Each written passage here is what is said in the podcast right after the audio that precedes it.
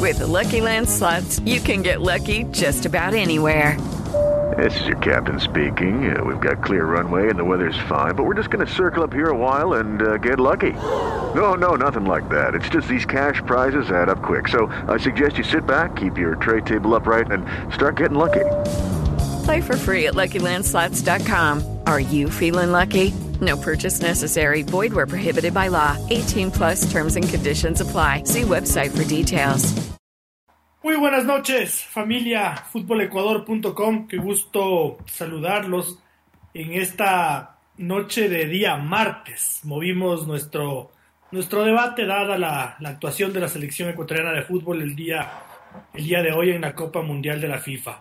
Eh, un día doloroso, digámoslo así, doloroso, eh, un día de, de, frustraciones, se puede, se lo, se lo puede llamar así, y, y como yo les decía, está, está muy bien sentir todo eso.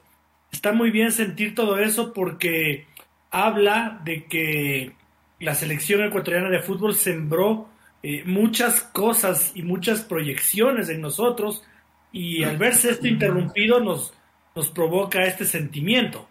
Eh, sin embargo, sin embargo, yo creo que hay que ser muy mesurados con el análisis que se va a hacer el día de hoy de, la selección nacional. Eh, sí, existieron cosas que a muchos no nos gustaron. Eh, sí, nos vimos superados por Senegal, tanto física como futbolísticamente, pero eso no quiere decir ni mucho menos que todo esté mal y al carajo y al diablo todo.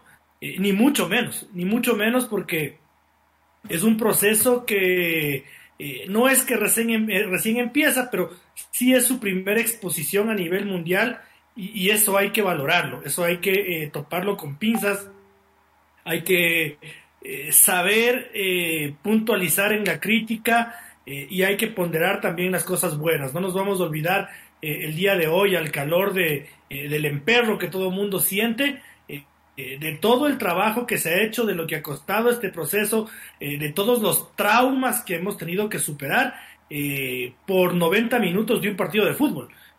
Porque en el fútbol además siempre, siempre hay alguien que es mejor que uno. es muy rara vez que aparece el Real Madrid de Alfredo Di Stéfano.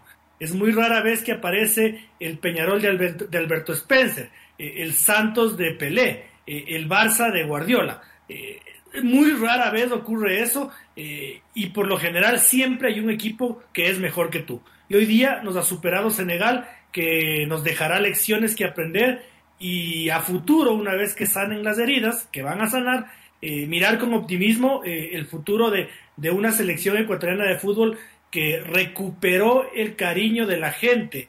Y yo me incluyo porque siempre hubo gente que, dadas los vericuetos de la Federación Ecuatoriana de Fútbol, eh, las cosas poco claras, poco transparentes eh, y malos manejos nos hicieron pensar en que la selección nacional no nos representaba. Este equipo recuperó a muchos fanáticos eh, como yo, y discúlpenme que hable en primera persona, eh, recuperó ese cariño por verle jugar al equipo de todos. Quería arrancar con eso, mil disculpas por haberme extendido, queridos compañeros. mi estimado David Espinosa, muy buenas noches. Buenas noches, señor Cero. Buenas noches, señor Chávez. Eh, buenas noches a todos los que nos acompañan. Sí, me imagino que comparten el, el sentimiento este raro y bastante eh, difícil de, de, de digerir que, que, tenemos los que, no sé, disfrutamos del fútbol y nos apasionamos por la selección desde, desde siempre, ¿no? Y, no sé, muchas cosas que analizar, sí. No sería solo el partido de hoy lo que habría que analizar también, sino ya lo, iba, lo, lo, iremos topando más adelante, pero yo creo que sí hubo, hubo situaciones como que dieron al, alarmas de señal, eh, de que no, no, estaba todo, todo en orden en, en la selección, si bien se, se, trabajó muy bien.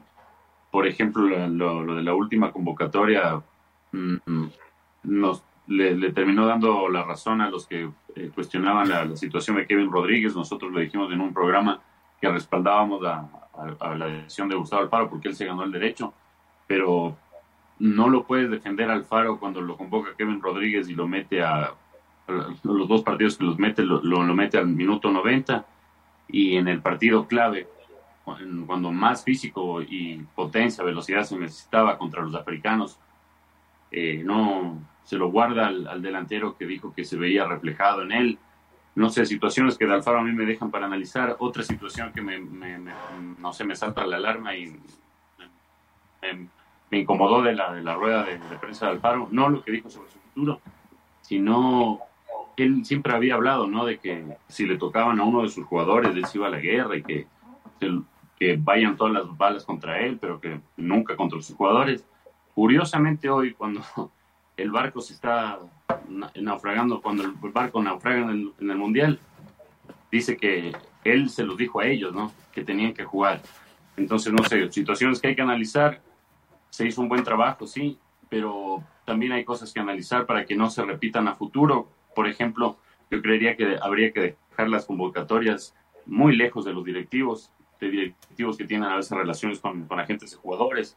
Entonces, si quieren que la selección sea realmente de todos, sean transparentes y permitan que sean de todos y que todos podamos preguntar también al profesor y que no sean solo eh, ciertos periodistas los que, le, los que le puedan entrevistar. Buenas noches.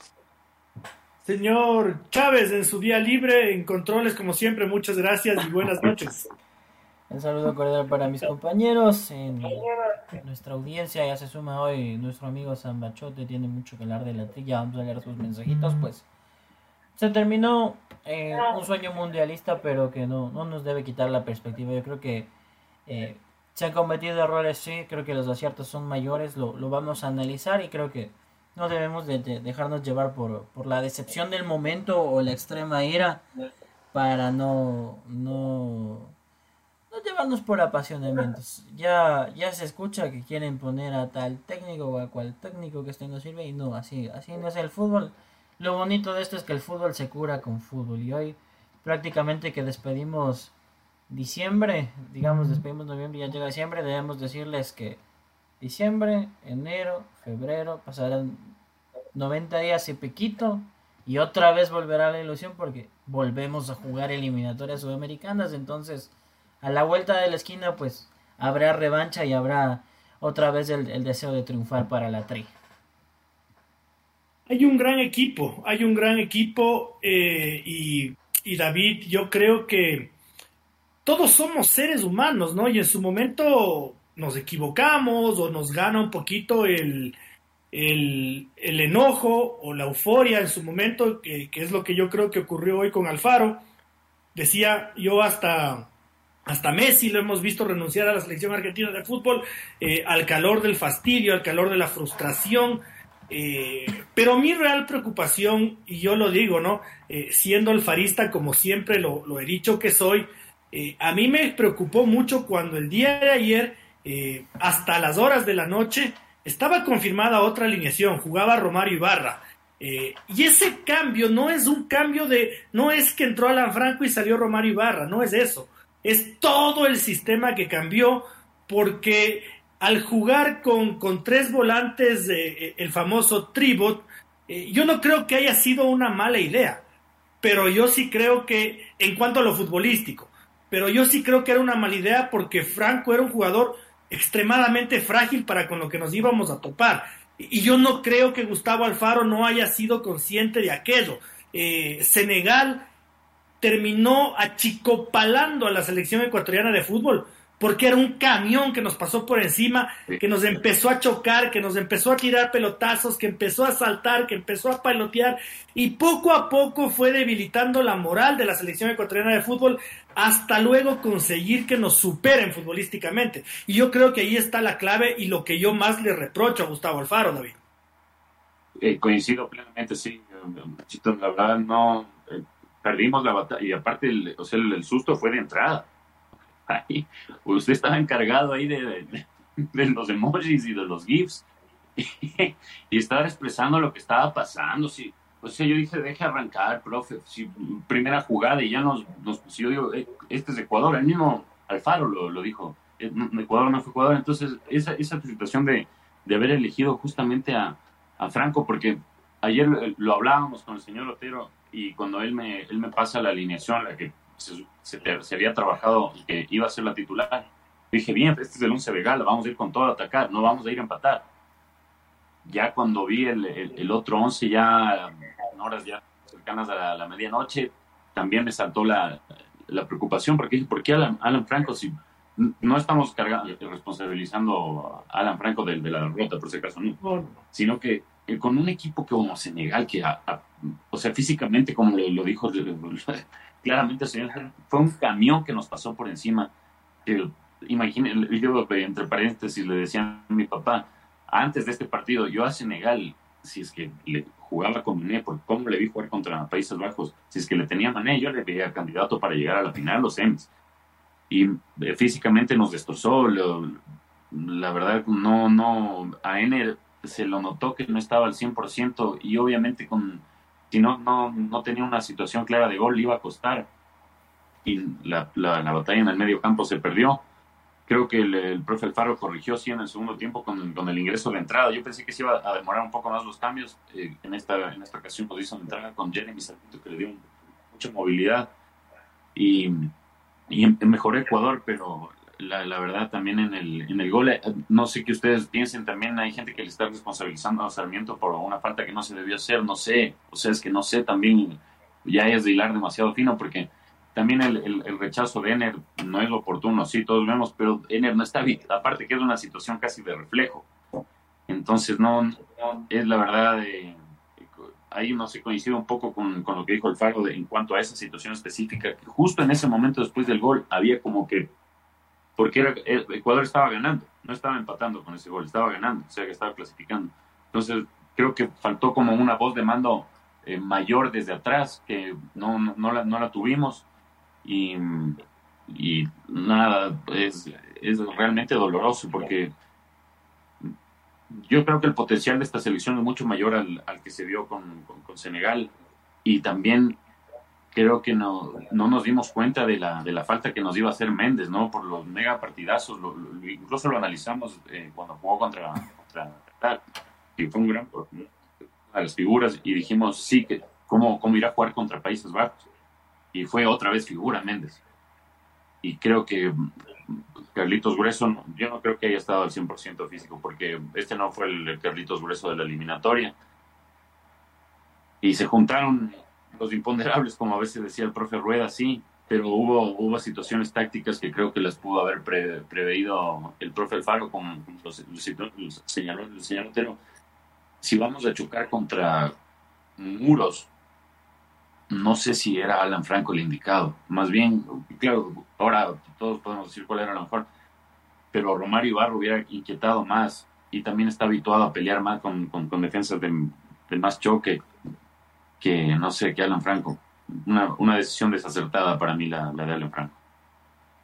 Sí, sin duda alguna. Yo eh, también cuando hablábamos del, del, tema Sebastián Méndez, Francisco, eh, tú y yo coincidíamos en que eh, nos habríamos jugado por Carlos Grueso, porque era el hombre que juega en Alemania, el que estaba más adaptado a este fútbol de alto nivel. hoy nosotros, Francisco, nos planteamos el dolor de la derrota con Senegal, pero ponte a ver el equipo de, de Senegalis. Es un equipo ah. con bastante más recorrido que el ecuatoriano y, que juega en clubes bastante superiores a los que en los que militan los ecuatorianos. Entonces, haber escuchado el nombre Senegal y que nos parezca raro, eh, era un triunfalismo que no venía al caso, que no debió haber, haber sido, porque yo sí creo que eh, independientemente de esta pena que sentimos hoy, es bastante normal perder con Senegal, ¿no? Si Senegal le ganaba a Holanda en el trámite que hubo del minuto 1 al minuto 89, nadie se quejaba. Nadie se quejaba parece que es algo bastante, bastante posible perder con Senegal, Francisco.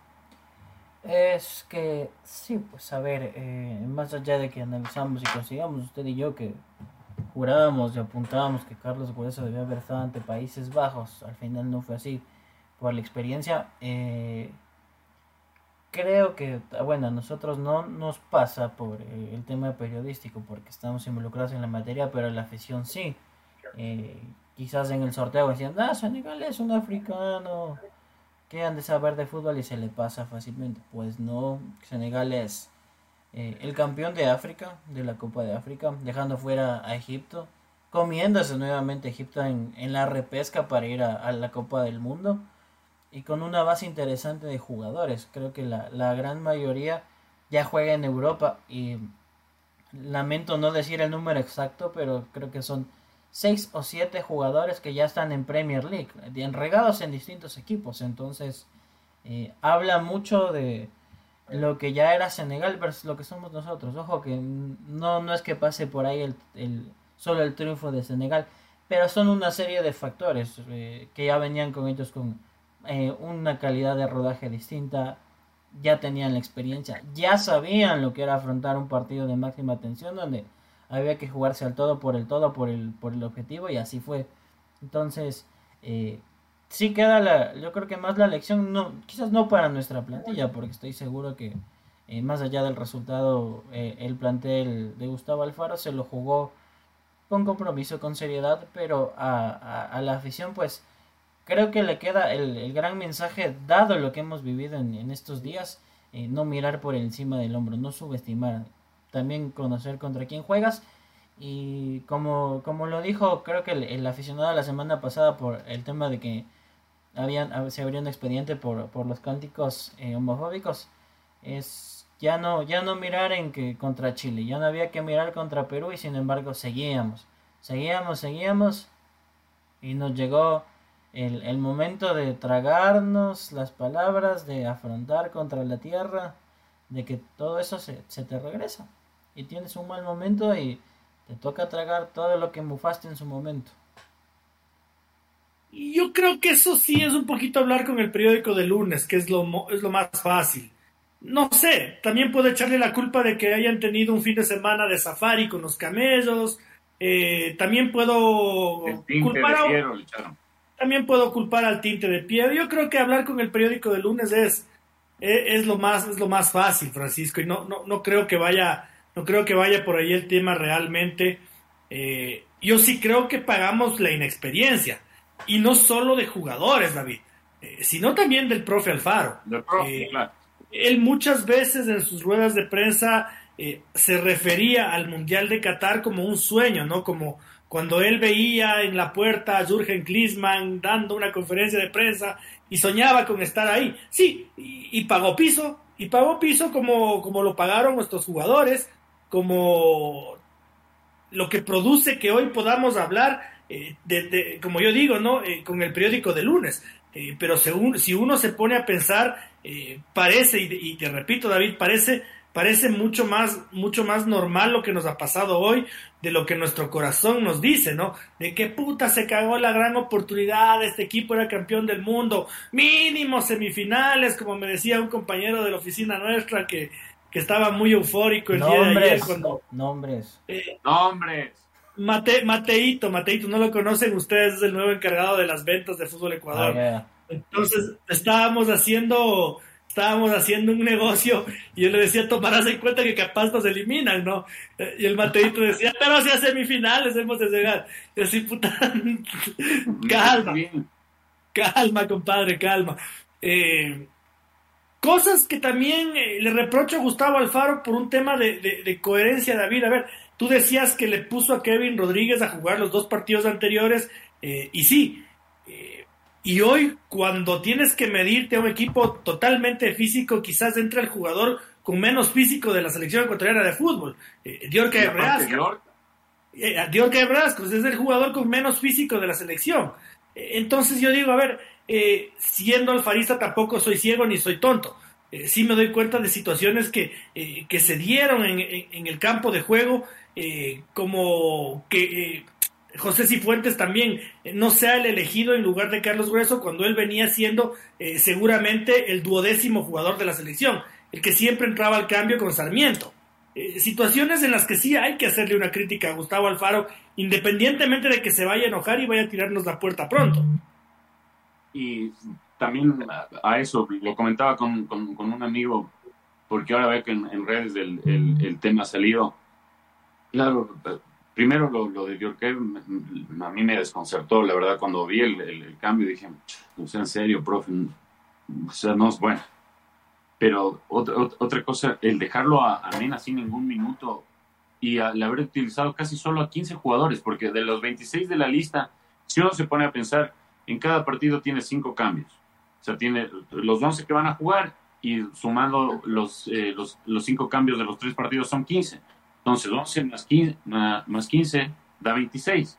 Te da la chance, incluso hasta para jugar todos. Obviamente, esto, siendo eh, hipotético, sabiendo que es, es, bien difícil. Pero utilizar a tan pocos, porque yo digo, no le, no, le, utilizó a Ángel Mena, no le utilizó a Ayrton Preciado, que la verdad yo no, no, no entiendo, o para qué fue a Ayrton Preciado al Mundial. No le utilizó a Kevin Rodríguez en el partido, o sea, en el, en definitorio, en el que, o sea, si podía mostrar algo, iba a ser capaz de ese, no jugando a los 89. No le no convocó un lateral derecho, aparte de Angelo, que parece algo que, bueno, no se lesionó. Pero de William Pacho, o sea, la convocatoria a mí me sigue generando cosas eh, raras, y más cuando se pasan cosas como los del partido. Entonces, claro, em, a veces uno por, el, enojo pues se lleva a pensar, no sé, ¿por qué hace esto? Capaz por los dirigentes y todo. Pero eh, bien lo trae a colección el, señor Otero, y claro, ahorita también como que me, puso el cable a tierra el decir que, claro, o sea, nuestros jugadores eran, para la gran mayoría, solo tres tenían mundial a cuestas. Para el profe Faro también fue su primer mundial y soñaba con esto, entonces no sé, a, mí jugando a veces FIFA, eh, puede, va a sonar estúpido, pero cuando estoy jugando FIFA y voy ganando 1-0 o 2 eh, y me faltan solo 10 minutos, yo me pongo a defender y pierdo. O sea, digo, no sé, debe ser en la vida real siendo un entrenador, esto debe ser, pero una sensación de miedo. O sea, debe ser para, para no querer salir a, no sé, unos dos meses de ahí. Entonces, no sé, el profe, quizás, o sea, ya teniendo el empate, dijo voy a tener tratar, a tratar de tener más el, balón en el medio campo, pero de ahí los otros cambios no se explican. O sea, hay cosas que no, no, no se explican. Porque ya si no, como no lo metes a, a Kevin Rodríguez, que es el fuerte sí, y lo metes a Diorca, y después lo metes a Jackson por oso, ahí sí yo dije, no, o sea, ahí sí, ahí sí ya, ahí, ahí ya, perdí la esperanza, la verdad, porque se dije, no, ¿qué onda? ¿Qué es esto? O sea, porque no? ¿Qué, qué se intenta con esto de Jackson? Y no sé, son son cuestionamientos que, que, me quedan en la cabeza y también no sé si también el, el, profe sea víctima de presiones extras que haya desde los directivos, la verdad, porque nosotros no tenemos compromiso con nadie, pero el señor Otero sabe más que nadie, él ha estado en las entrañas del fútbol, sabe que mm, hasta nos ha abierto los ojos en muchos de que no es, o sea, el, mundo de abejas y miel y solcito, el fútbol sí, a veces sí, pero adentro hay un montón de cochinadas. Entonces yo sí creo que a veces, no sé si se va a preguntar si algún entrenador, o sea, si se queda al faro o cambian de entrenador, lo van a dejar de trabajar en paz, porque si no, no vamos a aspirar a nada, la verdad. Sí, bueno, eso, eso habrá que. El tiempo lo dirá. Yo creo que ahorita eh, ponernos a decirlo, vamos a investigar y sacaremos a la luz que solo juegan los del Scovich, como rebus en el mundo Twitter. Yo no creo que sea tan así. Eh, pero el tiempo lo dirá, el tiempo lo dirá porque eh, finalmente siempre, siempre se, se, impone, se impone la verdad. Yo, yo cuando lo vi a Diorca Reasco, no me sorprendí ni me escandalicé. Yo pensaba que iba a entrar por Ener Valencia, que tenía una advertencia de jugar solo 60 minutos y que iba a correr por fuera. Pero cuando le veo a Diorca, que, a Diorca, que entra como una hormiga en, en, en, en una, en una selva de una selva de rascacielos, digo, esto, esto no tiene sentido. Esto no tiene sentido y, y, seguramente al calor de la desesperación eh, también se toman malas decisiones. Trato, trato de ser lo más coherente posible porque eh, creo que, que, esta situación, esta situación amerita. Eh, Francisco, que, que, la selección ecuatoriana de fútbol hoy se haya quedado eliminado no es ni mucho menos del fin del mundo. quien quiere pensarlo así, que lo piense. Eh, y quienes no queremos pensar así, veamos esto como un comienzo, eh, es válido también porque eh, yo hoy, hoy al terminar el partido hacía un ejercicio, Francisco, y por edad, sin contar con que se puedan lesionar jugadores, que puedan pasar una mala racha o pueda, pueda haber algún problema, son solo cuatro los futbolistas de la selección nacional que no llegan ni cagando al próximo mundial. Hernán Galíndez, Alexander Domínguez, eh, Ángel Mena, Ener Valencia. El resto de jugadores, en el caso de Robert Arboleda, por ejemplo, llegaría con 33 años, que para un defensa central no es descomunal, tiene 28. Llegaría con, 30 con 32, 33 años, que es, es otro de los que pensamos que está viejo, pero no está tan viejo. Entonces, eh, es un equipo que en su mayoría van a jugar al menos un mundial más. Eh, porque sería el colmo que Ecuador no se clasifique cuando el Mundial se va a ampliar, se va a ampliar ¿no? Y ya nos van a dar, creo, un cupo y medio más. Eh, ya sería el colmo. Y en el mejor de los casos, Hugo, Paco y Luis, como ya les digo, a, a Incapié, a Gonzalo, a Moisés, alcanzan a jugar hasta dos mundiales más, Francisco. Correcto, sí, pues como usted lo dice, no, no es el fin del mundo. De hecho, hay que recordarle a la afición, o sea, cierto, nos unimos, fue muy bonito Creo que todos estábamos con, el discurso y la ilusión de que se podía hacer historia en este mundial, pero el proceso apuntaba a una clasificación para el 2026. Se adelantaron las cosas así por clase, por calidad, por el camino nos ha sido muy grato y ya pues pudimos adelantar el proceso, pero ahora debe continuar. Ahora qué es lo que sigue? Poder consolidar, encontrar ciertas piezas para sustituirlas. A la vuelta de la esquina está, en el arco está Moisés Ramírez, lo, lo pueden ir siguiendo chicos como Gonzalo Valle, como Gabriel Ceballos, van a surgir. Habrá que encontrar el gol, que es lo que nos ha venido faltando. No es nuevo, es de, de varias eliminatorias que Ecuador tiene problema con el gol. Así es del fútbol de caprichoso y pues eh, una lástima para quienes no van a poder seguir, pero que, que quede claro que por lo que se vio a los, a los chicos que salieron ahora, pues el, el compromiso hubo, el compromiso está y como lo mencionamos, a la vuelta de la esquina va a estar. Lo que sería de locos es que en el nuevo proceso, más bien con, con tantos cupos, ahí sí que nos digan nos quedamos fuera. Ahí, pucha, todos nos vamos a volver locos, pero no, no es el fin del mundo, más bien.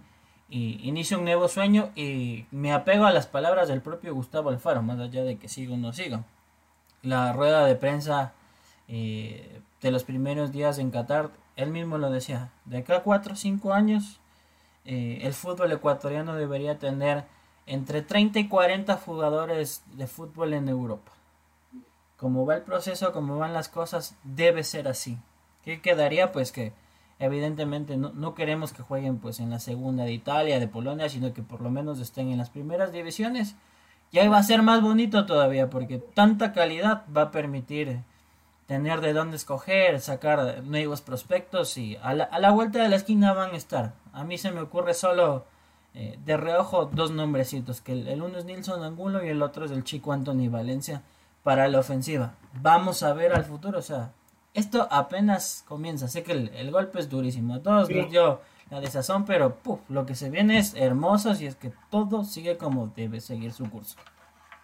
Pero señor Chávez, y, discúlpeme señor Espinosa, ¿usted qué prefiere? ¿Tenerle a Nilson Angulo jugando en el equipo B del, del Anderlecht y a Anthony Valencia intercambiando entre el primero y el segundo equipo? ¿O teniéndoles a los dos jugando eh, en el Gallos Blancos del Querétaro y en los Tiburones Rojos de Veracruz?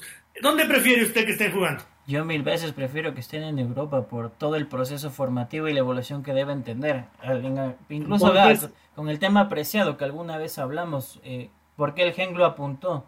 El Gen que es un equipo que aspira a tener una proyección y no contrata jugadores que pasen de cierta edad. Entonces, si es que cumplen las condiciones para formarse, para crecer y evolucionar, pues que jueguen los años que tengan que ser hasta consolidarse. ¿Qué sacamos? que estén metidos en, en una liga de fútbol mexicano que viene a la baja y como tienen fiel reflejo su selección que hoy por hoy también está en la cornisa para despedirse de Qatar.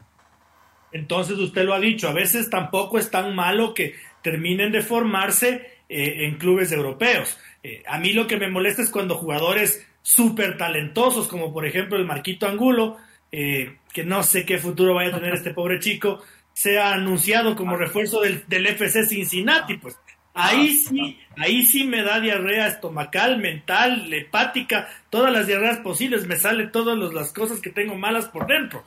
Pero si me dicen que Marco Angulo va a ir a jugar en el, en el, en el Ajax B como, como el chico Delgado, bueno, estoy tranquilo porque seguramente sé que algún rato va a explotar. Eh, la falta de gol también es bien subjetiva, creo yo, y no, no es que esté de Contreras. Eh, Harry Kane no logra matar meter un gol hasta ahora y es el super goleador de, la Premier League. Eh, Robert Lewandowski metió un gol a su cuarto mundial de fútbol. Mete el primer gol y llora como un bebé. Entonces, esto de la falta de goles es, es muy es muy es muy muy subjetivo y nosotros lo repetimos a veces como, como disco rayado. Cuando yo realmente creo que a más de la mitad de los equipos mundialistas les falta gol. Porque es el mundial, porque no es, no es el torneo de, solteros contra casados, pues es el torneo más importante del mundo y, para nadie es fácil, para, todos es difícil, ¿no? No es cuestión de decir la tri clasificó y que clasifique. Entonces, eh, yo voy por ahí. Ahora, David, eh, te pongo sobre la mesa algo que a mí sí me preocupa. A, mí sí me preocupa eh, las declaraciones de Gustavo Alfaro, porque escuché a Gustavo Alfaro también hablar el día, el día, el día de ayer y él decía, esta selección tiene más futuro que presente. Y hoy día dice, eh, tengo que parar la pelota y no sé si es que voy a seguir. Entonces, no le juzgo a Gustavo Alfaro, pero sí empiezo a sospechar de que algo pudo haber pasado ahí adentro. A, eso me refería yo cuando, cuando cerré la última, la, última diciendo que eh, no sé si el profe habrá sido víctima de presiones y de cosas raras, porque ¿Cómo puede ser posible que se haya filtrado todo lo que pasó y todo su supuesta renuncia o no? Que igual cuando le preguntaron al profe Alfaro, no dijo no renuncié. Respondió con otra pregunta, chao. Entonces, o sea, la verdad, o sea, a mí me, dejó eso pensando. Y lo que dijo ahora, porque si estuviera todas las herramientas de, la FED, toda la facilidad, de libertad para trabajar y le gusta tanto el fútbol, mm, y aparte, no sé, pero yo al profe lo que sí le, le, destaco, yo, he sido crítico del Faro, pero de las cosas, y aparte está a, la vista, lo han dicho. Cuando estuvo al lado de Moisés eh, eh, Caicedo hablando, Moisés casi lo abraza, Ángelo Preciado le dijo, estamos aquí y, o sea, tenemos este, este, nivel de fútbol, es por él, y se lo dijo en la cara y entre de todos. Entonces yo creo que la relación entre el profe y los jugadores, o sea, por lo bueno, esta, en esta última rueda de prensa sí, como que se, los caraguayos, no sé, capaz con influenciado por qué, pero la relación entre el profe y los jugadores, o sea, yo creo que fue óptimo, o sea, mejor creo que no, no pudo haber sido la, relación. Entonces uno piensa, si el profe no está cómodo, ¿por qué podría ser sin la, la relación con los, los, jugadores está bien? ¿Con quién otro o elemento de la, de la selección no podría estar? Con los directivos. Y si en los, aparece una lista un poco rara, y a nosotros, ya los que ya llevamos tiempo en esto, nos sigue dando vueltas las palabras del bolido y yo pongo mis 15 y Chihuahua ponen los 10 y vemos que Francisco Egas, con sus, más que con sus palabras, con sus actos, ha demostrado que eh, prioriza lo económico a veces sobre lo deportivo.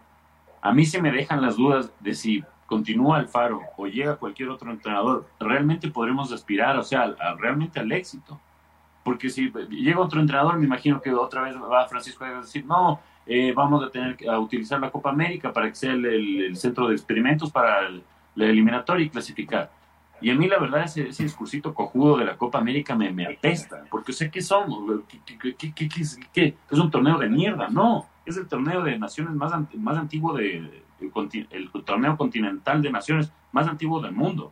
Y acá es donde se juega el mejor fútbol, o sea, por Dios, respetemos al fútbol de, una buena vez. Y los que tienen que respetar al fútbol son los directivos. Yo no tengo dudas de eso. La verdad creo que está, ese es la, la el tercer pilar que nos está faltando. Ya tuvimos, tenemos súper buenos jugadores. Tuvimos un muy buen entrenador que algunos esperan que continúe. Yo después de lo que dijo, no creo que vaya a continuar, no creo que lo haya dicho de loco. Con un buen entrenador lo, lo tuvimos. Creo que sigue faltando esa tercera patita que es los dirigentes, ¿verdad?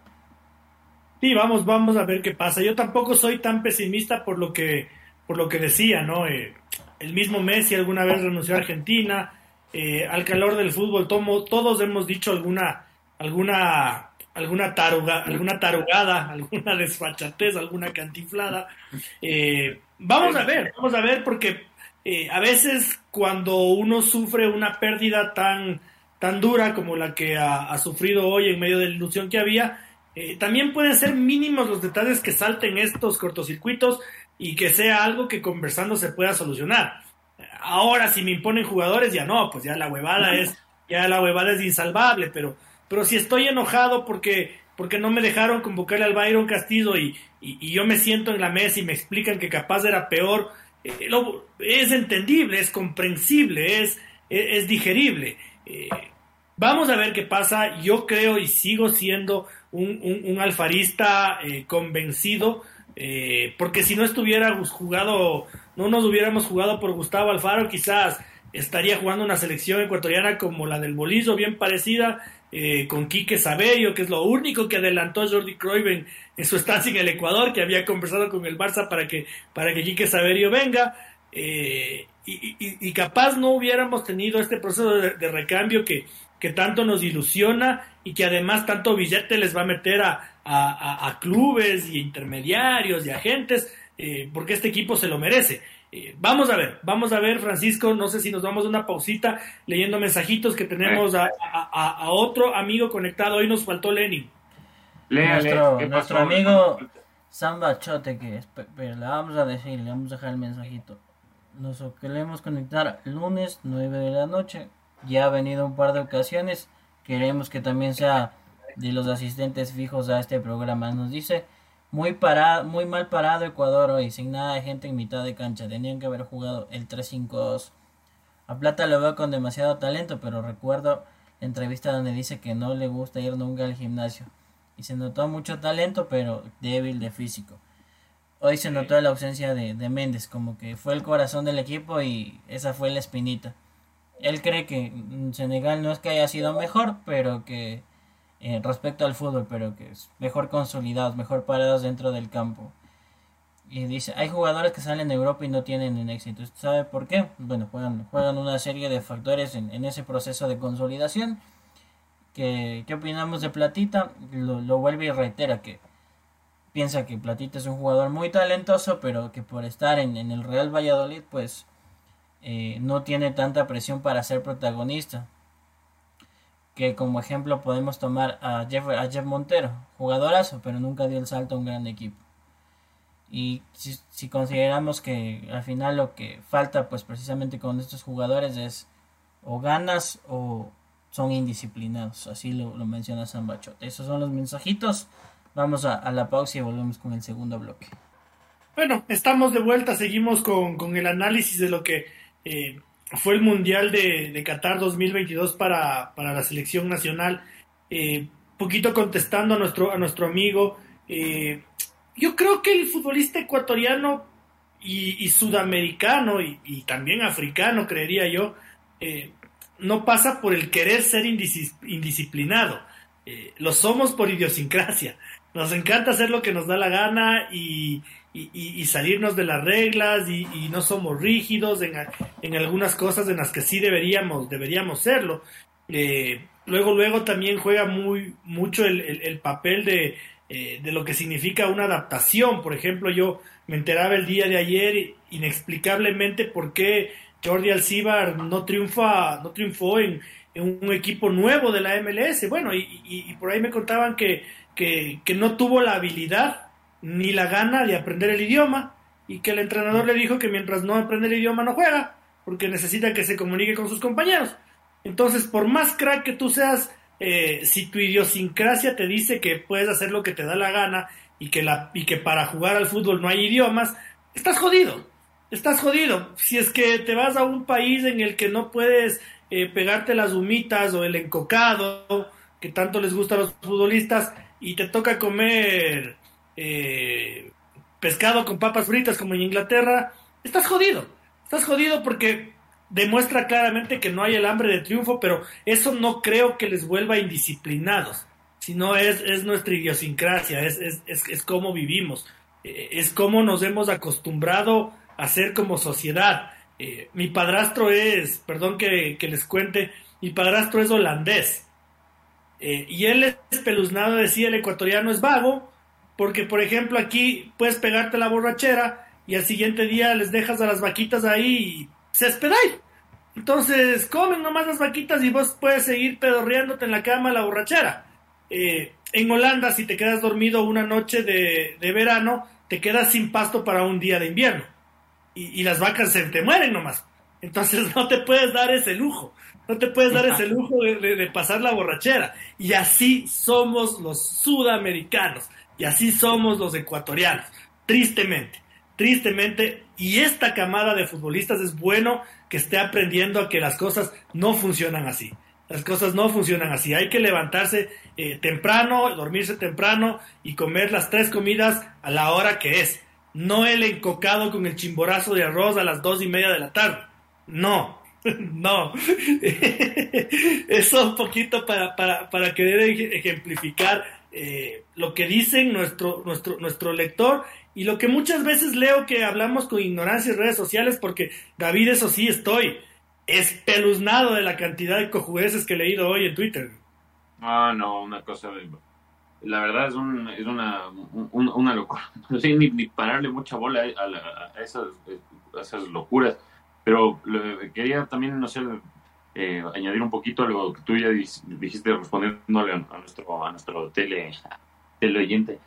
Eh, coincido en lo que él dice, el Plata tiene el, talento, pero en el físico no se ha visto la evolución, por ejemplo, que se ha visto con Moisés. Piero, eh, no digo que Piero, al ser back central, obviamente tiene un, físico distinto, pero también eh, se ha visto una evolución en europea, por decirlo entre comillas, ahí, ya vino Lenin. Ya, bien, ya era hora. Tienes, falta. No, bien. Y lo que decía es que eh, la, evolución física que se ha visto tanto en Moisés como en Piero y otro, el mismo Jeremy, no sé si lo han visto Jeremy, pero Jeremy no es así como flacuchento, flacuchento. A Plata todavía se lo ve flacuchento. Entonces, esas cosas sí creo que faltan por, por meter de parte de él.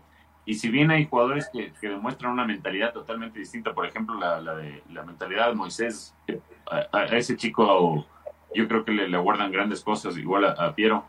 Me preocupa la, mentalidad de, Gonzalo y es, es, como más claro que lo, graficó el señor, pero no creo que lo, lo vaya a lograr yo. Así que nada, qué bien Lenin igual que esté por ahí, léale a ver qué dice. Cabreadote de estar. Dice nuestro amigo Lenin, vea, dice. Perdón por el retraso, dice.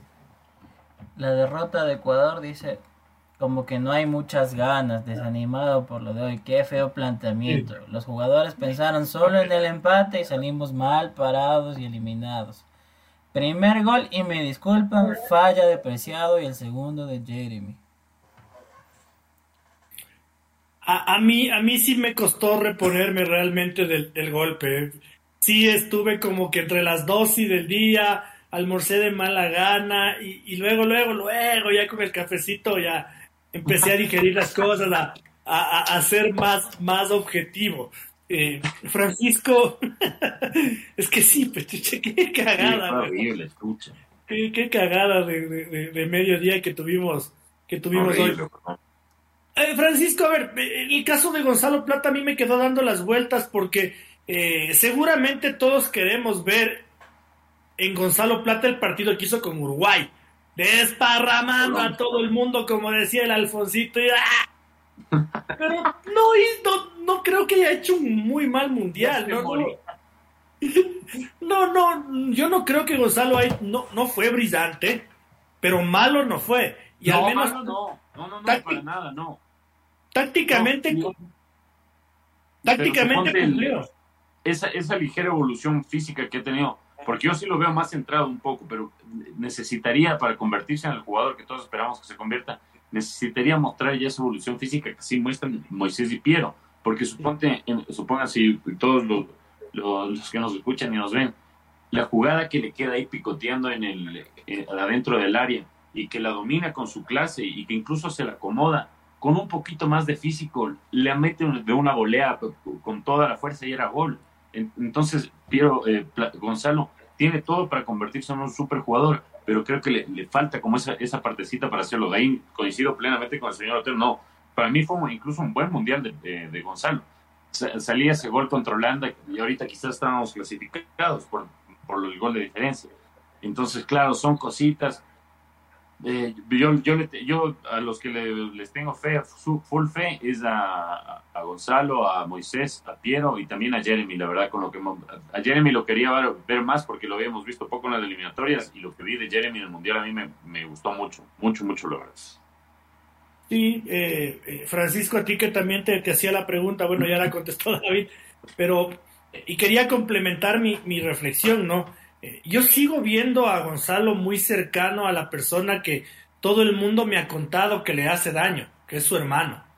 Eh, yo no tengo, no puedo dar fe de eso, pero no una, ni dos, ni tres personas me han dicho que eh, quien tira para abajo en la carrera de, de Gonzalo porque seguramente socapa todo y tapa todo y a veces interfiere mucho, eh, es su hermano y, le veo que sigue apareciendo en todas las fotos. Entonces, eh, como te decía Francisco, no creo que haya hecho un mal mundial, pero tampoco fue brillante y, causas hay, ¿no? Ejemplos de, de, lo que han sido sus, sus, momentos de descontrol, eh, han habido varios, Francisco. Correcto, a ver, más allá de... Ah, fue un semestre complicado, creo, para Gonzalo Plata en, el sentido de acarrear una lesión que no le permitió tener la regularidad, pero creo que estos seis meses que vienen sí es para, coincido con David, en, por lo menos ver eh, un poco más de musculatura, pues un poco más de, de lo que es un jugador de, de fútbol internacional, de fútbol europeo. Creo que sí pesa el tema de la idiosincrasia, porque si ustedes no, es lo que mencionaba el señor Otero, si ustedes recuerdan, comenzaba la temporada en Europa y se cuestionaba severamente a Gonzalo Plata por no haber quedado, por no haberse quedado en España a hacer un proceso de recuperación y sí haber sido de vacaciones a Cartagena a tomarse la fotito con Kevin De Bruyne. Pero como, como ustedes lo mencionan, a veces pues puede haber personas que aconsejen dentro de los clubes, los propios empresarios, que si el entorno más cercano, y como usted menciona que por ahora no, no lo podemos confirmar, es quien tira para abajo, quien prefiere tenerlo en un ambiente más, más canchero, de redes sociales, de, del famoso, no sé si ustedes siguen el, TikTok del Real Valladolid, del famoso, hay platita, hay like, o sea, hay platita, me gusta. Y más en un tema de farándula que de espectáculo, pues eh, obviamente no, no se va a encontrar el rendimiento apropiado. Como lo mencionamos, no es malo, pero creería yo que son seis meses claves para que Gonzalo Plata demuestre para qué está. Si puede dar un pasito más, un escalón más hacia un mejor club, no digamos que no decimos que el Real Valladolid sea malo o quedarse estancado. Es lo que más o menos hacían la similitud hace unos días en el fútbol paraguayo con eh, no me acuerdo el jugador Sergio Díaz y Federico Valverde. Los dos fueron al mismo tiempo al Real Madrid. Hoy es el halcón Valverde. El señor Sergio Díaz no se consolidó, está de vuelta en Cerro Porteño. Hay una, hay una situación que a mí siempre me, me ha llamado la atención, tanto a nivel dirigencial como a nivel periodístico, David, porque eh, yo en el Deportivo Quito tenía un jugador que pintaba para crack eh, no en segunda, sino en Serie B en el año 2016. Y le recomendé con un grupo de empresarios que son amigos míos. Ustedes sabrán de quiénes, a quiénes me refiero, porque son, siempre les cruzo datos de esos jugadores bien certeros. Y, y, y, el chico no quiso y se terminó yendo con un cuñado que, que ahí lo mantuvo y ahora el chico juega, destaca en segunda categoría, pero no llegó a ser lo que yo pensaba que podía llegar a ser. Eh, y en el caso, por ejemplo, de este mismo grupo de empresarios, David, eh, yo les preguntaba, ¿no? Y les decía, ya que ustedes manejan a Pepito, a Pablito, a Josecito y a, y a Omarcito, ¿por qué no, no trabajan con Marco Angulo? Y esos me decían, uno, no, no, no, papá, nosotros ya tuvimos una mala experiencia con el Nepito, entonces ya con este chico no, no entramos, no entramos porque ya, ya sabemos lo que es con, con, los muchachos que son así, de, de mala cabeza. Eh, ¿Qué podemos hacer? Ahí no hay análisis que, que, quepa. Eh, y yo quiero pensar que lo de Gonzalo Plata no va a llegar a ese extremo. Eh, o sí, no lo sé. Pero también está, también juega eso al fútbol. Y no solo el análisis y el dolor de la eliminación mundialista y las palabras de Alfaro. Y si es que hubiesen, porque no tenemos pruebas, las injerencias dirigenciales. Sino ¿Qué podemos hacer si eh, eh, eh, la selección ecuatoriana de fútbol, David, no se recupera a la pérdida de Byron Castillo? y los senegalíes o senegaleses pierden a Sadio Mané y hacen un mundialazo. No, es, claro, eso es, una locura. Claro, me imagino que lo, dijo el señor Otero en, lo moral, lo de Byron Castillo, porque con la actuación de, de Ángelo Preciado, o sea, quedó científicamente comprobado que no era necesario arriesgarse convocar a Byron Castillo, porque no nos olvidemos que sí, para la próxima eliminatoria se aumentan eh, un cupo y medio y, van siete, ¿no? Con, o sea, el medio, seis fijos y, uno, uno, casi. Pero no nos olvidemos que ya tenemos tres puntos menos. Y arrancamos con Argentina allá en Argentina, entonces, lo cual quiere decir que arrancaríamos con menos seis, o sea, no por ser que, mm, muy negativo, pero hay que ponerse las pilas y no, no hay que ya dar ventaja en, lo mínimo. Entonces, eh, creo que este, este, este, tipo de, situaciones como las que mencionó el señor Otero son ya corregirlas a, ya los, mismos agentes que ellos son ya gente que está experimentada en esto y que sabe que puede sacar un dinero muy importante a los jugadores, como lo ha hecho Independiente. Pero si no sé, por decirlo entre, bueno, no, no entre, entre comillas, pero el, eh, si no teniendo todo el talento que todos vimos que tiene Marco Angulo y no se atreven a invertir, no sé, o sea, por algo será. Entonces, eso a mí sí me preocupa de, Gonzalo y, coincide en, lo del hermano que está muy metido en redes sociales y toda la, nota. Y me imagino que como él no es futbolista y él no tiene que levantarse temprano y no tiene que ejercitarse, le ha de gustar mucho la fiesta, porque si uno es joven y está en Europa y está en, en, en todo, ah, no sé, a uno le gusta la fiesta, entonces creo que sería necesario que también los agentes, los empresarios mm, influyan quizás un poco en esto. Hay veces que no se puede influir. Vimos el caso de Maradona que hasta el final no, no había cómo. Esperemos que el, caso de Gonzalo no, no, sea como el de Billy Arce y que lo, esto de Marco Angulo, cuando yo vi la, foto con, con, Gabriel Cortés me preocupé, la verdad. ya, bueno, eso será un, tema aparte, pero esta es, es, uno de los principales enemigos de, claro, de la selección, así como yo, yo mencioné, lo quizás que pueda ser cierto las presiones que haya sobre los entrenadores, sobre Gustavo Alfaro, el próximo que venga, también es la idiosincrasia del ecuatoriano y contra eso es jodidísimo, ¿no? a, eso le veo un enemigo casi imposible de vencer. Y ahora otro tema que a mí me, me, deja dando las vueltas, Francisco, eh, y no quiero sonar a mediocre, pero como mínimo es discutible la, el accionar del VAR, ¿no? Eh, yo creo que la selección ecuatoriana de fútbol padeció de dos jugadas puntuales muy, muy, pero muy jodidas. Muy jodidas. Una de esas eh, el día de hoy en el penal, porque yo digo, si es que el árbitro al menos va al monitor y, y su criterio, bueno o malo, ya le indica que sí, que es penal, me quedo tranquilo pero si al árbitro le dicen no es penal y el árbitro ni siquiera le advierten que es una jugada polémica, eh, que para mí es discutible, yo hoy día lo conversaba con Andrés Ponce eh, en Qatar y él decía, para mí es penalazo.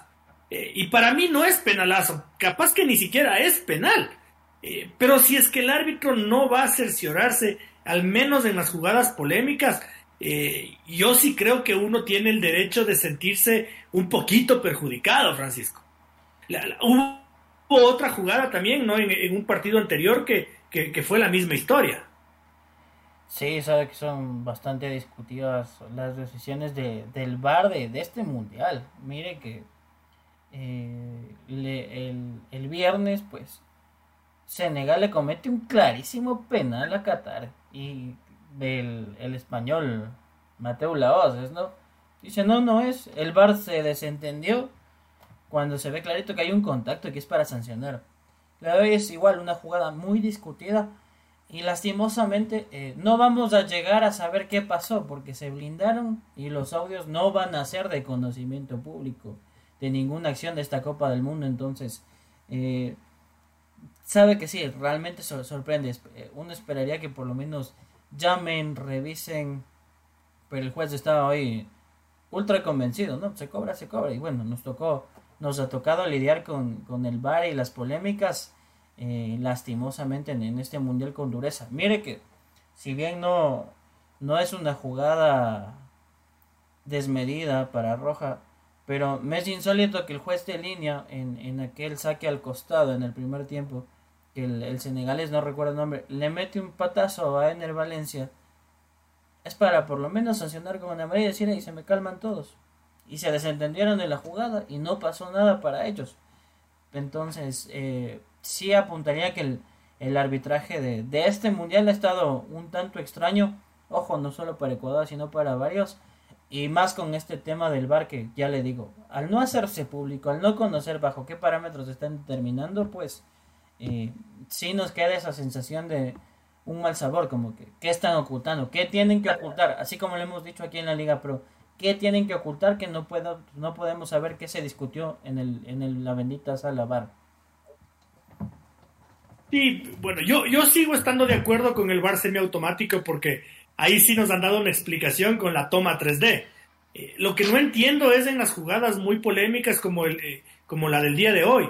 Eh, yo creo que ahí el árbitro tiene que acercarse al monitor y, revisar. Porque yo no, yo no, yo no encuentro la falta en Piero Hincapié, David. No sé, no sé qué opinas tú, me interesa, me interesa saber eso porque veo, veo preocupado, veo muy poco debate al respecto.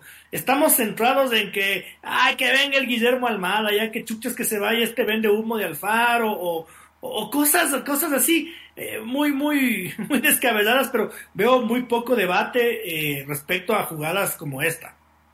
Y no, y no solo en este partido, o sea, porque bien lo, dijo el señor Chávez, o sea, ha, dejado la, plena, o sea, a veces sí interviene el VAR, pero hay veces que no, no deja, y, no sé ustedes, pero en este mundial ha habido pisotones que han sido, o sea, amarilla y otros que no pasan nada. Y cuando hemos visto pisotones que provocan rojas. Entonces, en este mundial no se ha dado pero he visto varios pisotones que pasan libres, otros que sí se sancionan. Entonces uno se queda como, casi todas las jugadas son de, interpretación, porque, o sea, ¿qué onda? El, para mí, el, el o sea, el, el, que nos pitan contra Holanda, el de Jackson Poroso, o sea, técnicamente, claro, está ahí enfrente del arquero, pero si se ve bien la jugada, o sea, no le, no le jode. Pero entonces ahí como que se respeta la norma de la, de, la regla. Pero hay otras en las que no se respeta la norma de la regla como y, es, de interpreta, es de interpretación total. Entonces, esto de que no oculten los, de que oculten más bien los audios del bar, sí te deja, o sea, el, sabor, porque coincido con el señor Otero que el bar automático hace todo más ágil, sí, bacán. Pero y lo de que se hable en el bar, o sea, y entonces ahora nunca, por lo menos esto va a quedar como un misterio. Y a mí me quedó, eso me puse a pensar, estos locos habrán tomado el ejemplo de la, de la serie ecuatoriana, de que chucha ocultaron eso y ya allá también van a ocultar, porque sé qué onda. Porque si, si lo estoy actuando correctamente, yo no tengo que ocultar nada.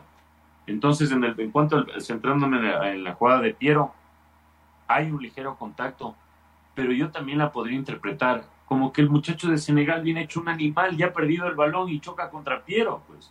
Sí, o sea, para, es un choque, obviamente hay contacto, pero el, penal lo busca y yo creo que tenía que irse a revisar, claro. Y, pero y el, que pita creo que es en el, contacto de rodillas, pero si se ve, es el otro, es el otro jugador de Senegal que viene. ¿Cómo hace Piero para nada?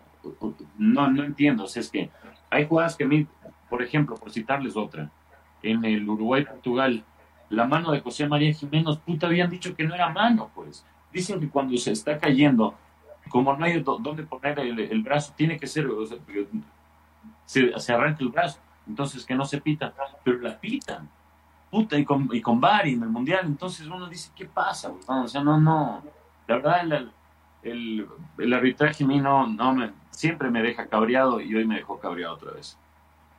Bueno, lo, lo, lo, importante es que al menos hay señales de progreso, ¿no?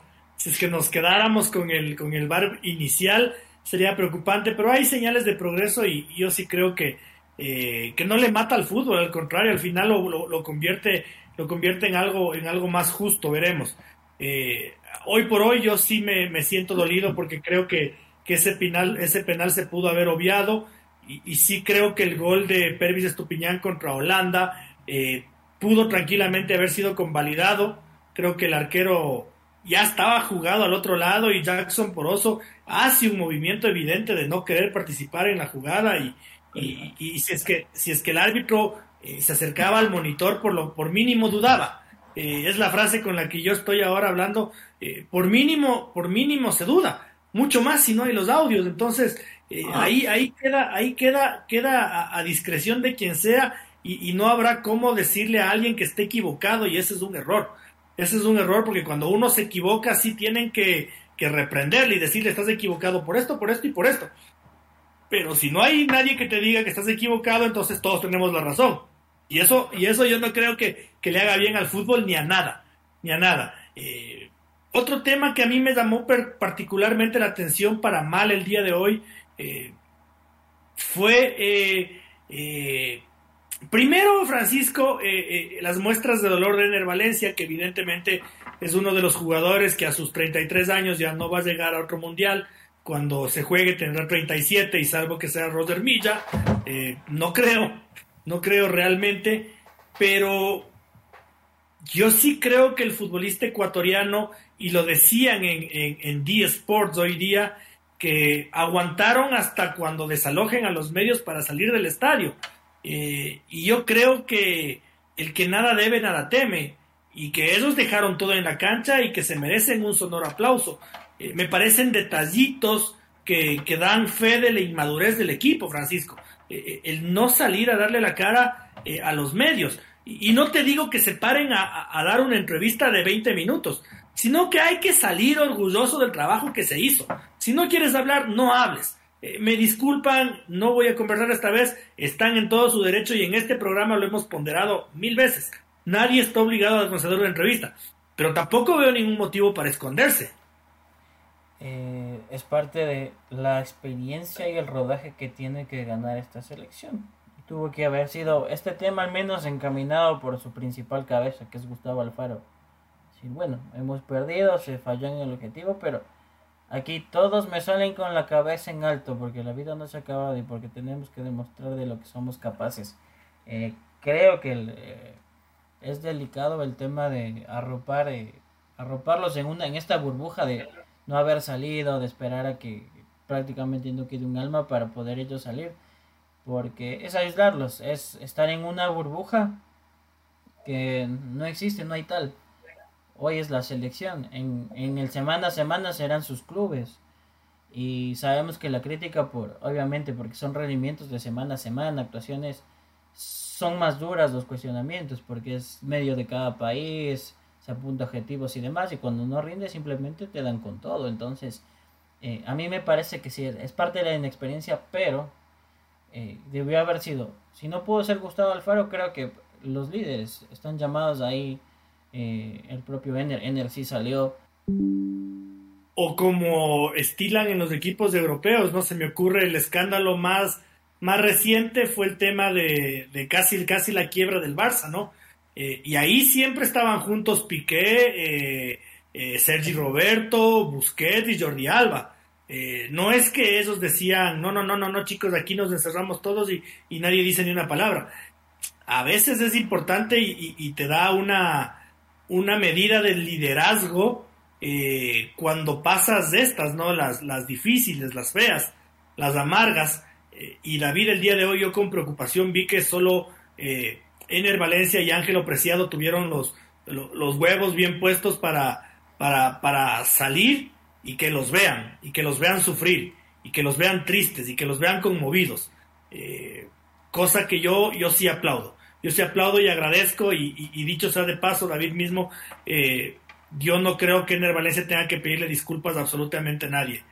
Al contrario, este país futbolero ha sido, este país futbolero ha sido muy cabrón con Ener Valencia.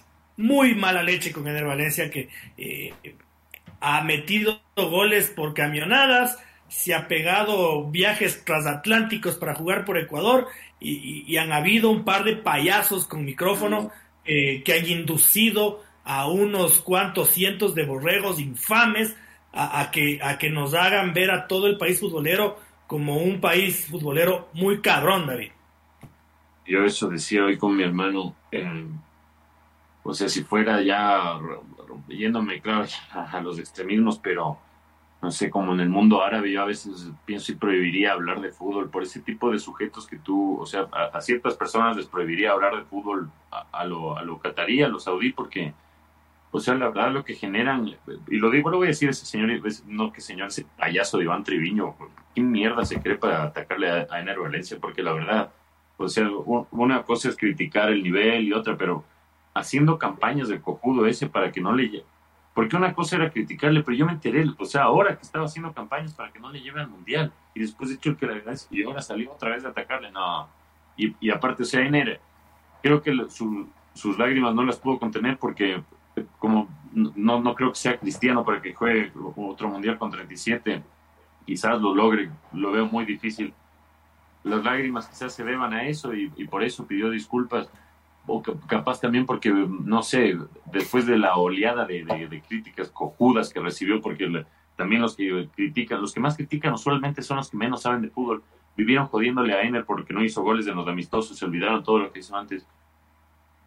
Eh, o sea, Ener es el goleador histórico y no le querían llevar al Mundial. O sea, eh, es, por eso es que yo no, no, no entiendo y eh, me imagino que él no, no paró bola eso, sino lo que él sintió ha de haber sido de que después de tanto ataque, eh, durante estas semanas ha de, vivir, ha haber vivido algo tan lindo con todos los mensajes que le han de haber llegado a él, a su esposa, de apoyo, que él, él sintió esa ilusión que habían generado y, y, le, y que se apagó esa, esa, esa bombita de esperanza, para él creo que fue muy duro y también valoro mucho lo de Ángelo Preciado. Qué locura, porque él, estaba llorando también como niño en la, en la banca cuando, cuando quedaron eliminados. Pero justo eso es a lo que se refiere el señor Otero. O sea, claro, todos lloramos, pero el pueblo, o sea, y no digo la gente, o sea, el pueblo futbolero necesita también identificarse con sus, con sus guerreros, con sus luchadores, con quienes juegan por ellos y necesitan conocerlos más, más, humanos. O sea, no es solo en la victoria que, que, la gente los quiere conocer, sino también en la derrota. Y lo de Ángelo Preciado, dos minutitos, tres. Pero ese tipo, e, ese Wambra, a mí, yo soy soldado de Ángelo Preciado, lo que hizo con, en, la Libertadores Sub-20 cuando lo quisieron caer a matar entre 10, lo demuestra día a día en la cancha y lo demuestra ahora en, saliendo a dar, o sea, cuando nadie quería hablar, sale él. Porque porque también lo digo, para mí Francisco Egas debía hoy dar una maldita rueda, o sea, no rueda de prensa, pero hoy, hablar, no, no dejar siempre las dudas y todo el misterio. Qué manera de, manejarse raro, Francisco Egas. Pero valoro mucho lo de Ángelo Apreciado, porque en estos momentos vemos que se ve carácter y ese muchacho le sobra. Sí, eh, cosas, cosas que, nos dejan, nos dejan preocupados y, y, a mí me podrán decir, Francisco, para cerrar, eh, el disco rayado de siempre, ¿no? Eh, y cosas que no voy a dejar pasar y que no voy a dejar de señalar, aunque aquí nos vean cuatro personas, aunque nos oigan cien personas eh, y no los miles de seguidores que tienen eh, los que ahora estaban festejando la derrota con la satisfacción de haber tenido la razón. ese tipo de cojudos sí realmente son, son nocivos para el fútbol porque no te ayudan a crecer la crítica tiene que haber, pero tiene que ser constructiva. No tiene que, no tiene que, que, que, que no tienen que embadurnarnos del Twitter con, con sus festejos camuflados al calor de tener la razón. Eh, pero Francisco, a lo que yo iba es la, la, federación no se ayuda mucho. Eh, te cuento el día de, de ayer, eh, convocan 15 minutos a los medios de comunicación y yo ya medio me le cabreo al pana Andrés Ponce de que no, no me mandaba lo que, lo que necesitaba y me, y me manda un video que lo publiqué de noche y me dice, brother, mira lo que hicieron. O sea, por poco y no nos mandan a los medios a ver en otro estadio el entrenamiento. O sea, meten a los medios y la selección estaba como a 14 kilómetros de distancia, al otro polo, lejísimo. O sea, imposible hacer una toma de televisión, imposible sacar un comunicado, no, un comunicado, imposible sacar un post que diga, vamos, selección, estamos como, imposible. Yo no sé en qué les afecta eso, yo no sé qué tienen en la cabeza. Eh, Ener Valencia y Gustavo Alfaro fueron los doctores de la selección, ¿no? Fueron los encargados de, contarnos qué pasaba con Ener, qué pasaba con Carlos Preso. No tuvimos un puto comunicado eh, y un puto informe médico. Cuando fue el doctor eh, Camilo Chiquito, eh, tenía unas ínfulas de grandeza, parecía que él era el goleador de la selección, hablaba con desdén y hasta se dio el lujo de decir, no tengo nada más que decir. Y se fue. Loco, eres el doctor nomás, pues brother, no eres Ender Valencia, no eres Hernán Galíndez, eh, bájale dos rayitas a, la prepo. Eh, y yo creo que estoy de acuerdo con David en, este tema que yo no me había percatado, que Francisco Egas tenía que pararse hoy en la zona mixta, como mínimo, o no es el líder del banco. Y si no es el líder del barco, entonces que, lo, que, lo mande, que lo mande a Michel Deller, que por último habló afuera con el canal del fútbol, sí habló, pero como mínimo Francisco Egas tenía que pararse en, la zona mixta. Eh, luego, luego seguramente eh, organizará una rueda de prensa, convocará a los cuatro periodistas amigos que le hagan preguntas bonitas eh, y dirá el informe al país. Y, esa huevada no, no, está bien, porque no hay un baño de sinceridad. porque no podemos saber a qué apoyamos y a qué no apoyamos y por consecuencia no es el equipo de federación, Francisco. Sí, pues eh, el tema comunicacional ha, dejado mucho que desear. Al final no, no, no sé quién, quién de las personas de federación estuvo en el viaje a Qatar, pero pues temas sencillitos, ¿no? Eh, no hace falta que tengas un micrófono, pero si tienes tantos jugadores golpeados, un tweetcito ahí bien bonito, informe médico, pa, pa, pa. Lo hemos visto en, en Liga, en Barcelona, en el Deportivo Cuenca, en Emelec. ¿Qué toma? ¿5 o 10 minutos? No hay misterio. Eh, lo, lo, vimos en la Champions, lo viví yo en, en, una final de Libertadores, dado la anécdota que usted cuenta. Paranaense y Flamengo abrieron su entrenamiento en los estadios, ahí están. No, obviamente no trabajaron pues sus estrategias, sus tácticas, pero el, el, el, rondito, los pequeños ejercicios que hacían ese rato estaban a vista y paciencia de toda la prensa. O sea, no, no, iba, no, no es que iban a dejar la, la cámara esfera escondida para ver algo extraño, no. Si se ve eso ya en, instancias tan decisivas, no sé qué, qué, tenía que ocultar la selección ecuatoriana. Obviamente que en, ese aspecto está fallando también y son cosas que deben de mejorar. Y como usted menciona, pues eh, lastimosamente, y, ojo que no es solo federación, es Barcelona, Liga, Emelec. Cuando estamos en situación de crisis, y creo que ahora es independiente, cuando estamos en situación de crisis, nadie da la cara, todo se mantiene en suspenso, y cuando las aguas se calman y consideren que es el momento oportuno para hablar, pues todos nuestros medios afines sean bienvenidos, vengan a, a, a, la, lambisconería, a adularnos, a, adorar la píldora para que sea eh, una conversación entretenida, de lo más serena y la autocrítica queda a un lado. Y ojo que si es que no, no se escucha también ese lado de los cuestionamientos, de lo que hay que mejorar, pues eh, ya sabemos pues cuál es el resultado final, que se fracasa desde ahí y luego viene por añadidura más cosas, más tropiezos cuando no, no le dan esa dosis de realidad. Ojalá que más allá de que no se, no se atendió oportunamente, pues al menos puertas adentro si haya una mesa redonda para decir, en esto se falló, en esto hay que mejorar y vamos para adelante. No, no creo que digan, bueno, ustedes regresense ni los altos mandos como somos afiliados y todos nos vamos a quedar aquí unos días más viendo partidos de fútbol. Ojalá, Ojalá porque si es que no hay una evolución de las cabezas y de los profesionales que han estudiado en la universidad, en el exterior, eh, ¿cómo podemos pedir que haya una evolución en el cuerpo técnico y los jugadores? Eh, ¿Con qué cara? ¿Con qué cara? ¿Con qué cara le pedimos a un futbolista que, que, sea educado con los medios, que hable, eh, si el presidente no lo hace?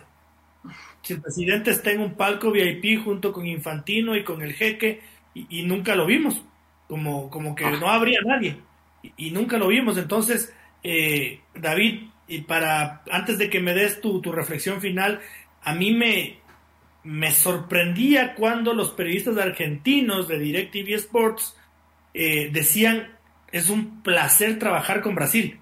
Lo entendieron todo hablan todos los jugadores, se sabe todo, eh, para el Richarlison a conversar, para el Neymar, para el Alison Becker.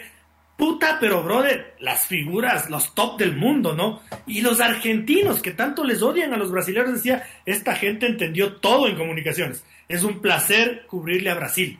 Eh, en cambio, Ecuador es pesado. Uno no se sabe. Sintonízale a la red bella de ley hable Francisco Vegas porque es como solo habla con ellos. O, loco, el YouTube, el YouTube, el YouTube, porque el canal del fútbol y pum con los cuatro periodistas amigos. Déjense de vergas, déjense de huevadas. Eh, eso, eso, eso tiene que cambiar si queremos ser un país digno de jugar octavos, cuartos, semifinales de un mundial, ¿no? Porque si es que seguimos como estamos, eh, somos un país digno de ir a aprender en la Copa América el único país que, levanta la mano en todo el continente a decir en todas las putas ediciones que vamos a ir a aprender. El único país, eh, David. Y lamentablemente creo que mm, eh, por sus actitudes y por, mm, no sé, por lo que uno intuye, por lo que, lo que va viendo, cómo inició y cómo está ahora, yo creo que, y la posición que ocupa ahora también de vicepresidente en la Comebol, creo que Francisco ya se mareó con el poder. No sé, espero que algún familiar cercano, alguien, algún amigo, porque en el, cuando uno está en el poder todos te dicen, sí, estás haciéndolo todo súper bien. No, él no, no, no lo ha hecho súper bien, no. Eh, más bien los jugadores les hubiera quedado hecho un desastre con, con, todo el desbarajuste que se armó con su misma, al estilo Rafael Correa y Lenin, o sea, dejémonos de huevadas, porque, porque, claro, yo no me olvido de eso, porque sí, apoyamos que existiera nueva gente después de lo de Chiriboga, pero vemos, yo lo veo muy, muy parecido a, Francisco Vegas con, con, esas actitudes prepotentes incluso. Y cuando se le pregunta cosas serias como el caso, el caso de Byron Castillo, eh, rehuye el tema, eh, nunca es claro, es ambiguo. Entonces creo que si no cambiamos eso, la veo imposible progresar eh, realmente. Y, justo antes de que lo, lo, citara el señor Otero del caso de Brasil, ¿no se acuerdan cuando vino Tite la última vez? Eh, profe, el 11 será algún tentativo. Ah, no, anota, ya está el titular. Pim, pim, pac, pac, pac. Yo no digo eso. O sea, voy al extremo de Tite de la relación. Pero ellos, o sea, saben que el fútbol es una fiesta y eso, como, como le dijo hoy Luis Enrique, es, es como el teatro. O sea, no es que el, este, el, show business se maneja los actores cuando dicen, oye, apague esa cámara, tú no puedes. A, vos, no te sonrío, solo a vos. No, pues, o sea, el fútbol es, hay que difundirlo, pues, hermano. O sea, ¿qué, onda? ¿En qué piensan? La, plena que es encabrear, porque hoy yo le esperaba, aunque sea una palabra de Francisco Egas, y el man tan, tan bacán que anda, y hoy día les deja solo a los jugadores y al profe, y el profe sale hablando de sus jugadas, porque también me imagino que nadie le dijo nada. Que si sale diciendo eso, me imagino que Francisco no bajó al vestuario. Me imagino que cuando ganan ahí sí bajan. Entonces, realmente eh, el, el, problema, y ya ahorita vimos, tenemos super jugadores, tuvimos un, un, buen DT que nos, hizo, nos hizo ilusionar a todos, eh, dándole confianza a jugadores que nadie los había visto. El problema está aquí en la cabeza y es en la fe. Así es, y comparto, así es. Eh, Francisco, tu reflexión final y luego cierra leyendo los, los mensajitos que, que están pendientes, por favor. Eh, primero, a ver, con la reflexión, pues eh, sí, es momento de la autocrítica. Vea, ya, el bajón pasó. Mañana nos tocará dar vuelta a la página y más allá de que ya dejamos el, no vamos a dejar el rol periodístico, pero ya no tenemos la misma euforia.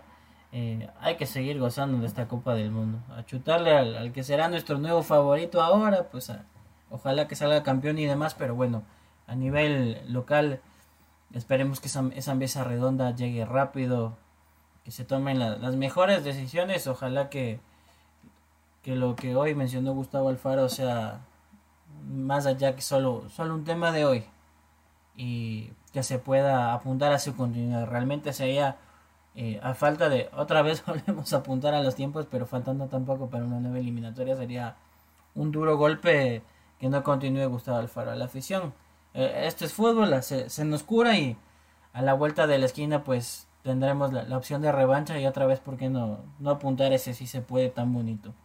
Respecto a los mensajes, pues ya en el cierre, San Bachote nos dice, el bar es una estafa de la FIFA para que otra compañía gane más dinero.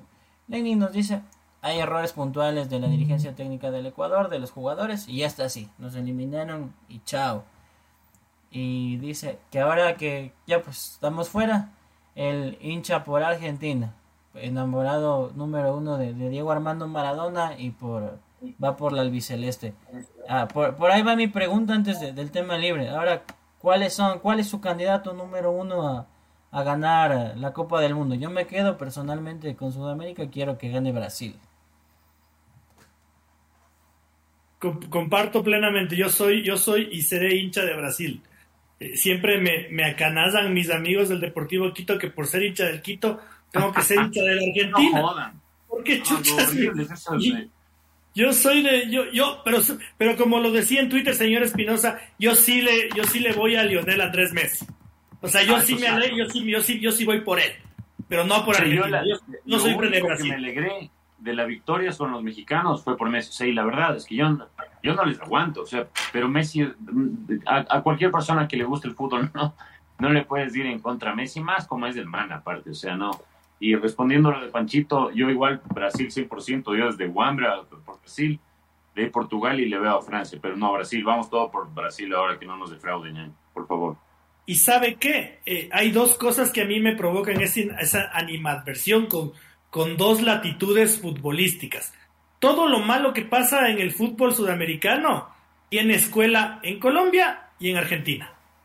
Los sobornos, el narcotráfico, las barras bravas, todo, todos esos cánceres que, a veces nosotros los, los, los, emulamos como los muy bacanes, son escuela argentina y colombiana.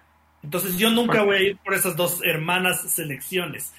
Y no es nada contra su pueblo porque me encanta Buenos Aires, ah. es la ciudad, es la ciudad ah, que más a la que más he ido en mi vida, eh, así fuera del Ecuador, me encanta, me encanta y, Colombia es, es, lindísimo, pero eh, el fútbol colombiano y argentino para mí no, no porque, eh, repito, todos los males y cánceres que sufre el fútbol sudamericano tienen escuela en esos dos países, piénsenlo, piénsenlo bien. nada, yo como lo decía en el inicio y me voy a ratificar en el cierre, elijo ver el vaso medio lleno.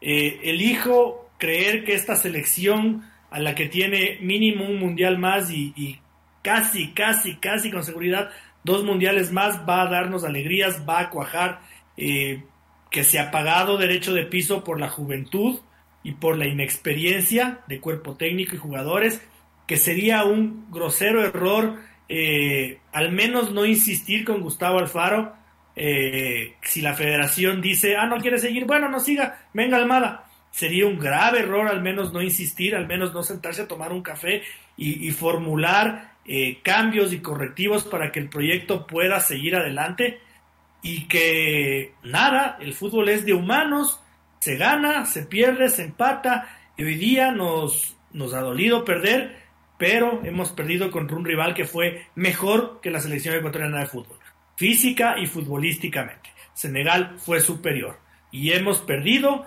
por eh, inexperiencia, como mandar de safari a los jugadores, eh, por inexperiencia, como eh, habernos conformado con un empate con Países Bajos cuando si ganábamos estábamos del otro lado.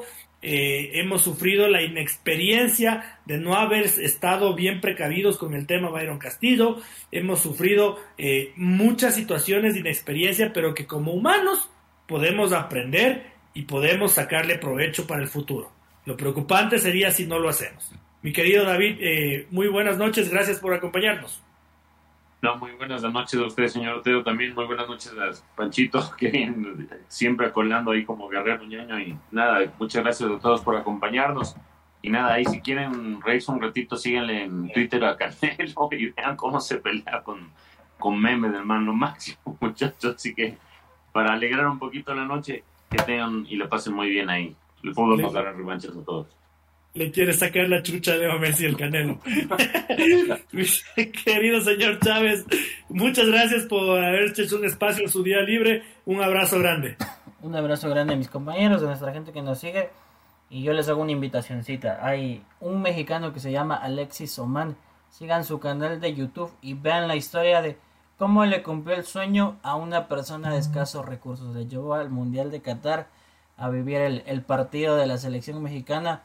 Un albañil que no tenía idea de lo que era tomar un avión, de lo que es estar en un hotel y junto con la selección mexicana le cumplieron el sueño. Creo que de, las historias bonitas que nos deja esta Copa del Mundo, véanlo, vale la pena. No les quiero contar porque tienen que verlo. una historia de locos. Gran recomendación, gran. Mande, mande por el grupo de WhatsApp interno para no olvidarme. Un fuerte abrazo a todos nuestros televidentes del día de hoy, a quienes nos van a escuchar en el podcast eh, en unas horitas más, tanto en Spotify como en el Apple Podcast. Eh, lo de siempre, no me cansaré de repetir. Eh, gracias a Dios trabajamos en un medio independiente en el que podemos dar nuestras opiniones, siempre con respeto, siempre a la altura y siempre pensando en que el hincha escuche lo que nosotros creemos que es la verdad y, no solo lo que está maquillado en otros medios de comunicación y no solo lo que algunos periodistas con intereses intentan, intentan arrastrar. Así que nuestro compromiso, nuestra obligación de seguir investigando, de seguir eh, publicando información oportuna, si es posible exclusivas, siempre estará presente y siempre será nuestro, nuestro horizonte. Un fuerte abrazo y Dios mediante. Ahora sí, Nos veremos el próximo día lunes, que hoy fue solo una excepción porque la Tri jugaba. Un abrazo grande y hasta el próximo lunes.